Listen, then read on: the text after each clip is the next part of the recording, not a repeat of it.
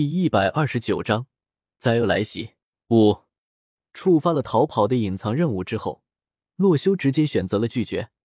至于原因，不用多说，最主要的就是洛修需要和村民交易来获得绿宝石。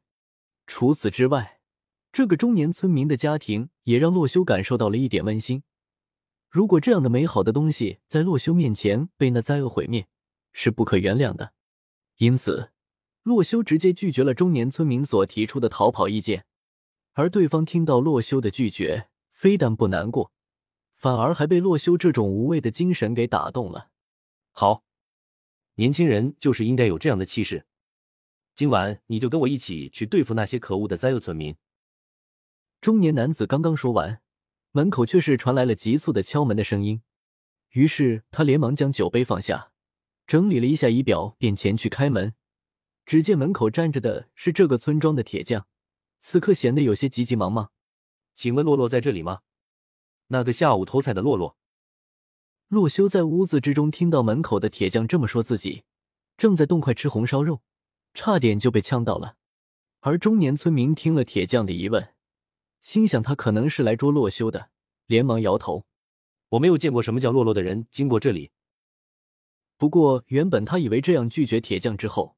铁匠或许会生气愤怒，表示要进屋搜查一圈的。然而事实却并没有像他想的那样发展。只见铁匠在听到那个叫洛洛的冒险者不在这里之后，竟然露出了十分悲伤的表情。冒险者啊，你究竟是到哪里去了？整个村庄都找不到你啊！什么冒险者？中年村民疑惑道：“就是下午偷菜的那个人，他叫洛洛。”他就是是村长一直嘱咐我们要好好招待的冒险者。铁匠一鼓作气的说道。中年村民听了铁匠的话，瞬间惊讶的倒吸一口凉气。他早就听说过冒险者的威名，那是能给村庄带来翻天覆地变化的人物。可他没想到，这被自己招待在家中的洛修就是冒险者。洛修听到了铁匠知道自己的身份，便理解了他可能和鲍勃有关系，便走到了门口。我就是洛洛。发生什么事了？铁匠看到了这个熟悉的面孔，左右确认了一下，的确就是下午偷菜的那个人，连忙激动的抓住了洛修的肩膀。冒险者大人，鲍勃他在铁匠铺的地下室遇难了，他让我来找你，现在只有你能救他一命了。洛修听到鲍勃遇难，心中也是略有惊讶，难道现在村庄之中也不安全？带我过去吧，先生。谢谢你的款待。洛修向请自己进屋吃饭的男子道谢过后，便跟着铁匠离开了这里。另一边，铁匠铺的地下室中，鲍勃遭到了不知什么时候隐藏在这里的卫道士的袭击，左手的前半部分直接失去了行动能力。不过在这一瞬间，他便通知了铁匠，快去寻找冒险者洛洛，让他来营救自己。在冒险者洛洛到来之前。此时，他只得使用右手抓起脚下的一块铁锭，试图防卫。而魏道夫看到了他表情痛苦，十分诡异的笑出了声，同时手举铁斧，随时准备朝鲍勃砍来。你以为我会不分轻重的朝你攻击过去吗？太天真了！我的任务只要等其他灾厄到来之前，不让你们拿到这里的铁矿资源，就算完成了。而你。只要没有成功的将这些铁锭拿去制作装备，到时候等待你们村庄的便只有死亡了。鲍勃，来吧，现在你是要退缩，还是要主动出击？魏道夫嘴角勾起了诡异的弧度，眼神戏谑的看着鲍勃。而鲍勃听到对方叫自己名字的一瞬间，也是有些惊讶，这个魏道夫怎么会知道自己的名字的？你怎么知道我的名字？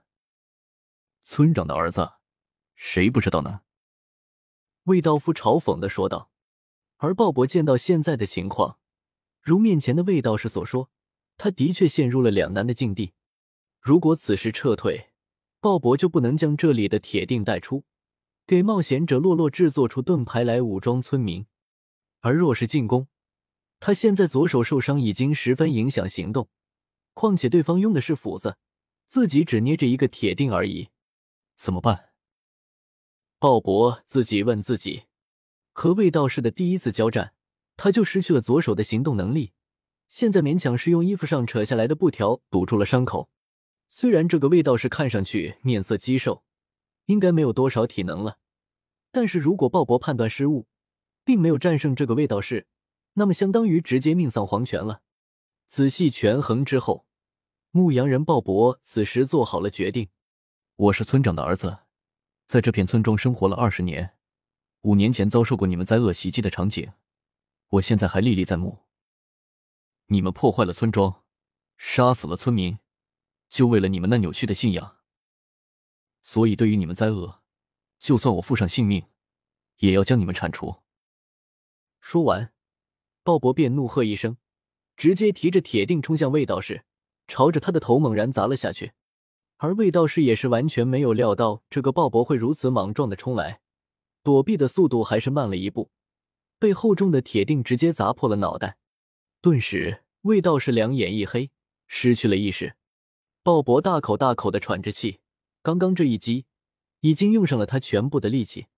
就在他放下警惕，准备将铁锭带走之时，只见在那堆铁锭之后，猛然的跳出了第二个卫道士。只见这个卫道士比刚刚那个的脸色还要惨白，身形也是佝偻不堪，甚至连说话都困难。只不过再次出现的这个卫道士，此时还留有最后一击的余力。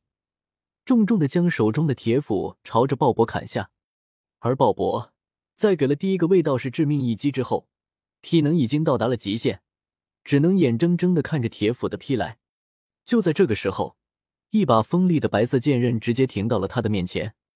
卫道士那把即将砍到他胸口上的铁斧，瞬间被白色的剑刃砍得粉碎。